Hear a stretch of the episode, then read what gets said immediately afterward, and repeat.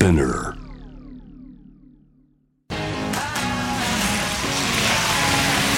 J-Wave Step 1 J Sports Cycle Road Race Collaboration Collaboration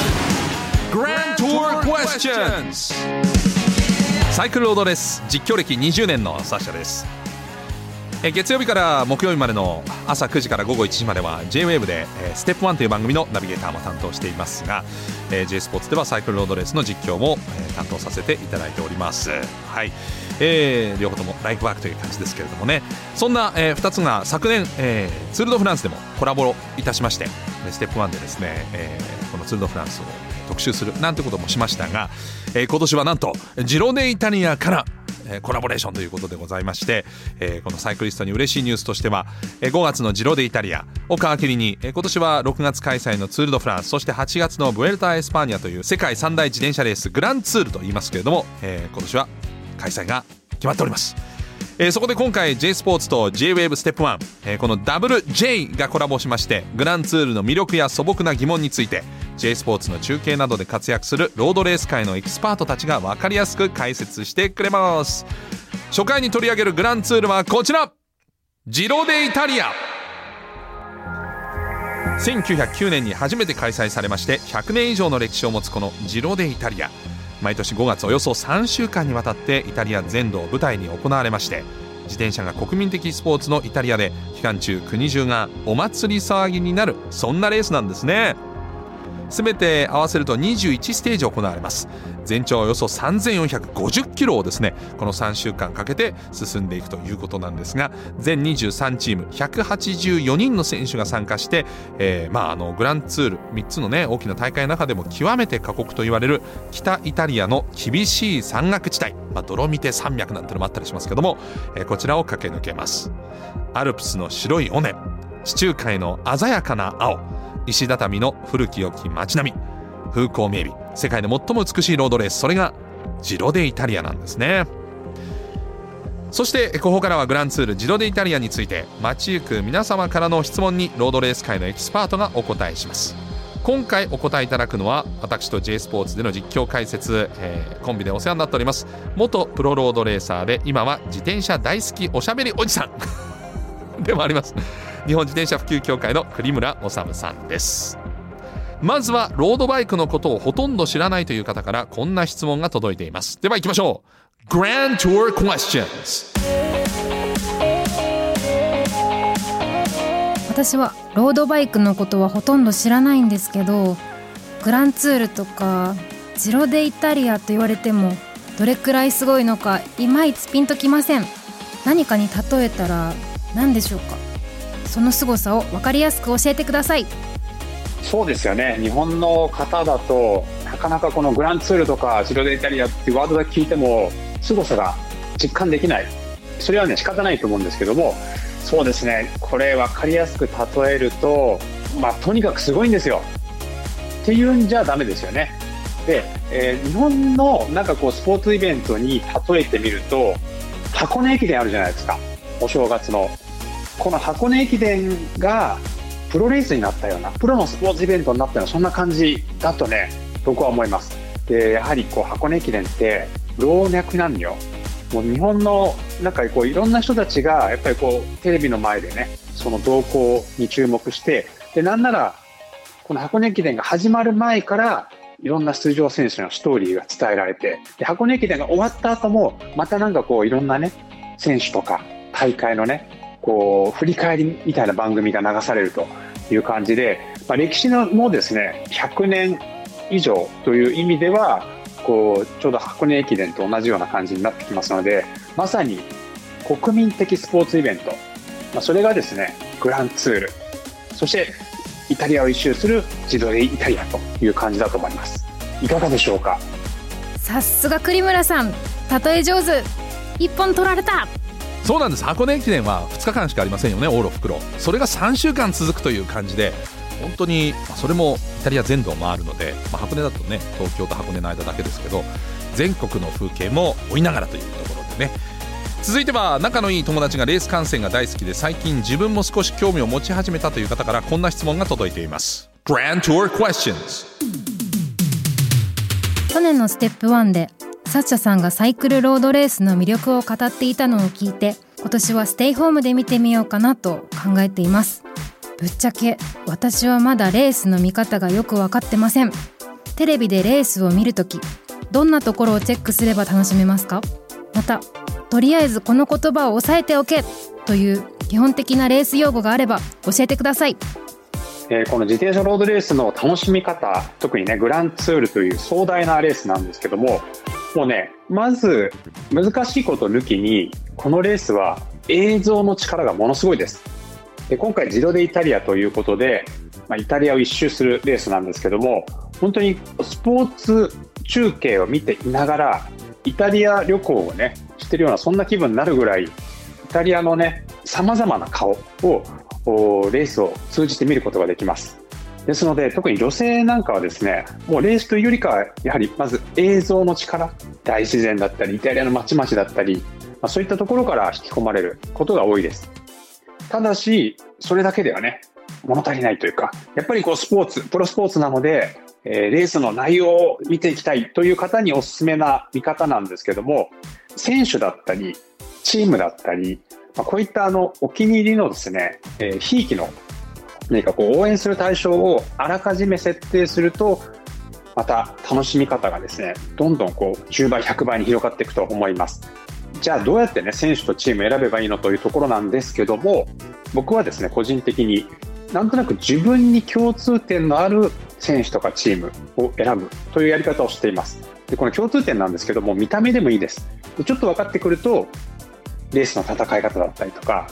例えばもうこう身長とかだけでもいいと思うんですねあの自分がちょっとこう小柄な方だったら小柄な選手をね応援するとなんか勇気をもらえたりしますし、まあ、とにかく共通点を見つけて応援してみるとで特に今年はですね日本の荒城幸也選手、もう日本のエースですね、東京五輪にも出場することが内定してます。その彼が出場するということですので、まあ、荒城選手を通じてジロデイダリアを楽しむっていうのが一番シンプルかもしれません。であとですね、自転車レースを見るときに専門用語が出てくるんですけど、まあ、よく中継陣が口にする言葉が3つあります。これだけ覚えておけば、なんとなくこう自転車レースを観戦してる風になりますので、これまずちょっと3つここでお伝えしたいと思いますがまず逃げ。逃げってあのいわゆる逃げるの逃げですね。なんかちょっとワード的にあんまりかっこよくはないんですけどもとにかくよく出てきます。で自転車レースっていうのは大きい集団から選手が飛び出す。飛び出す状態飛び出し終わった後の状態は逃げと言います。でその飛び出す瞬間の行為ですね。これをアタックと言います。2つ目。はい。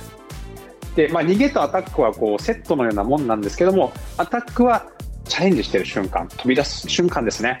で、飛び出し終わって、大きい集団に1分、2分とか差がついた状態で、前にいる選手のことを逃げ集団と言います。あともう一つ、先頭交代。自転車レースはね、空気抵抗との戦いですので、選手がこう変わる変わる先頭を交代しながらね、風圧を避けながら走っていくんですけど、そのぐるぐるぐるぐる回ってる状態を先頭交代と言います。これが3つ目です。この3つを押さえておけば俺自転車レース知ってるぜ感出せますのであのぜひ覚えておいていっていただければなというふうに思います逃げアタック戦闘交代これから使いますはい、えー、ぜひ日常でも使っていただきたいと思いますがでも本当荒城幸也選手ね本当に日本を代表する自転車選手ジロデイタリア出ますんで荒城の応援をですねぜひしていただけたら、えー、楽しくなるんじゃないかなと思います。ロードバイク歴10年仕事に支障がない程度に毎年グランツールもテレビ観戦するという方からこんな質問も届いています。グラントゥー Questions いつもステップ1と J スポーツ楽しみにしてます。ズバリ今年のジロデイタリアで注目している選手は誰ですか？どんなレース展開を予想していますか？はい。まずですねここはもう日本人としてね日本人 B 期という意味では嵐尾幸也選手自動でイタリアに出場するということですので、まあ、この荒城幸也選手の活躍を日本人全体日本全体でね応援していきたいなというふうに思います。でその新城幸也選手なんですがバーレーン・ビクトリアスというチームに所属しておりましてでこのバーレーン・ビクトリアスはランダとビルバオという2人のスペイン人選手がエースとして総合優勝を狙います。で新城選手はこの2人をま支える役割アシストとして戦いますのでそんな新城選手のね走りを毎日追っていきたいなというふうに思います。で他の有力選手たちなんですけど今年のですねレース全体のキーワードをちょっとお話ししたいんですがこちらがですね怪我や病気からの復活というキーワードを掲げたいと思います。で実は今年のジロデイタリアを戦う有力選手たちなんですがみんなそれぞれなんかねこう怪我明けだったりとかあと体調不良からの復帰というキーワードを持っています。今からちょっとね名前を挙げていきますけどまず総合優勝候補はエガン・ベルナル。コロンビアの本当にエースと言っていい選手ですね。ツー・ド・フランスをコロンビア人として初めて制した選手なんですが背中に爆弾を抱えてます。痛みを抱えてます。でその彼がえ2ヶ月間レースから離れてこのイタリアに、ね、戻ってきて戦うということで注目です。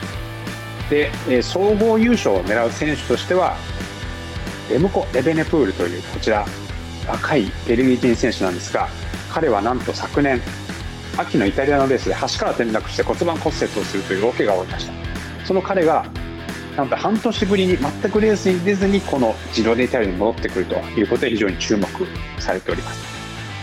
そして私栗村が総合優勝候補に挙げているのがサイモン・イエーツというイギリス人選手です、え、かつてこのジロデイタリアでも総合優勝目前となりながらも失速してね総合優勝を逃してしまったことがあるんですがなんとそのイエーツ昨年のこのジロデイタリアであの新型コロナウイルス陽性になってしまいましてレースを途中で去るというそんなアクシデントに見舞われました。その彼が復活してきて今年総合優勝を狙うということで注目です。そしてもう一人ベテランのヴィンセンツォ・ニバリという選手なんと彼今骨折中です。手首を骨折してカーボンプレートで固めてこのジロデイタリアに出場するというですねパッと聞いただけでは信じられないようなそんなチャレンジをするということで過去にねこのジロデイタリアを制したことのある2馬ベテラン2馬が大怪我をしてそして出場して優勝を狙うということで自転車選手というのはみんなあの精神力非常に強いんですけども特に今年のジローはですね怪我や病気からの復活というそんなキーワードでの戦いになります。でおそらくレース展開としては後半に何かねジロデイタリアらしい大逆転劇が見られるんじゃないかなとそんな風に思っております。怪我や病気からの復活。みんなで応援しましょう。後半まで見逃せませんね栗村さん。そうなんですよ。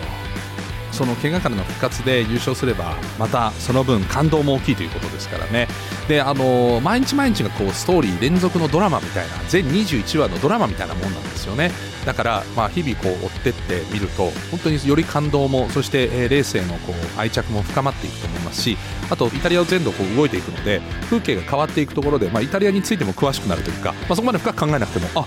同じイタリアでも、まあ、日本でもそうですよね。こんなに風景が違うんだとかこんな世界遺産もあるんだなんていうところも知ることができますのでよかったらぜひ3週間追ってですね連続ドラマとして見ていただけたらいいなと思っています。ということで今回は元プロロードレーサーで J スポーツの解説でもおなじみ栗村修さんにお答えいただきました。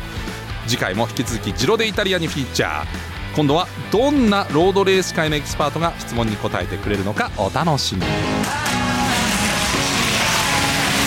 J-Wave Step 1 J Sports Cycle Road Race. Collaboration. Collaboration. Grand Tour questions.